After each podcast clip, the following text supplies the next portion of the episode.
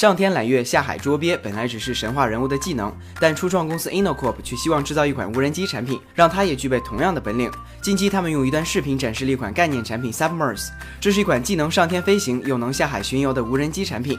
外形和潜艇类似，只是在机身侧边加入了四个旋翼，在空中前进时，旋翼轴部可以向前转动，类似 VR 语音战机。当需要下海时，它会首先降落在水面，等待四个旋翼折叠回机身后才开始下潜。相比于其他无人遥控潜水器，它最大的优势就是做到了完全无线。动力上则采用了柴油加电力的双模设计。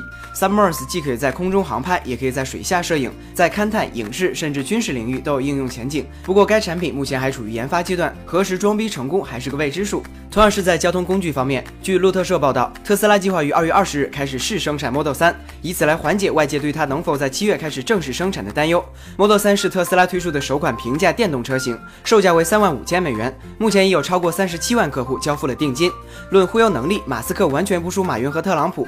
人工智能消息方面，斯坦福大学的研究团队开发出了一个诊断皮肤疾病的人工智能，相关成果也作为封面论文刊发在了一月底的《自然》杂志上。这个深度神经网络的诊断准确率已经达到了百分之九十一以上，与人类医生不相上下。同样是斯坦福大学的研究成果，去年该大学的考古学家在中国中部一处考古遗址中发现了五千年前中国制造啤酒的证据。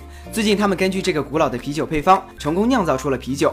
学生们表示，这种啤酒比当今的啤酒尝起来要甜一些，口感类似于现在的苹果酒。原来我们早在五千年前就有了深夜买醉的传统。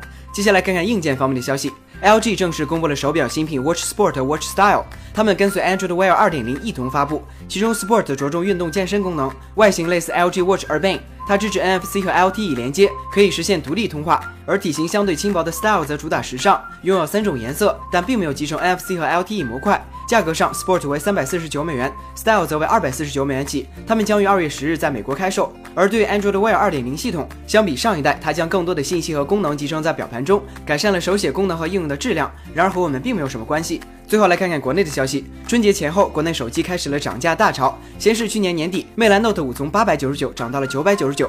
近期小米又宣布红米四和四 A 涨价一百元。昨天小米电视三 S 系列也开始执行涨价三百元。事实上，二零一七年各类电子产品的价格都将上涨，原因一是因为原材料价格上涨，二是因为元器件都是美元报价，人民币的贬值自然增加了厂商的采购成本。而在公司方面，不缺医疗保护费的百度今天宣布将整体裁撤百度医疗事业部。该部门成立于一五年一月，业务主要涉及 O2O 挂号和药物直达。不过砍掉的只是挂号部门，负责医院搜索的事业部并未改变。看来挂号的部门确实没有卖药的部门赚钱。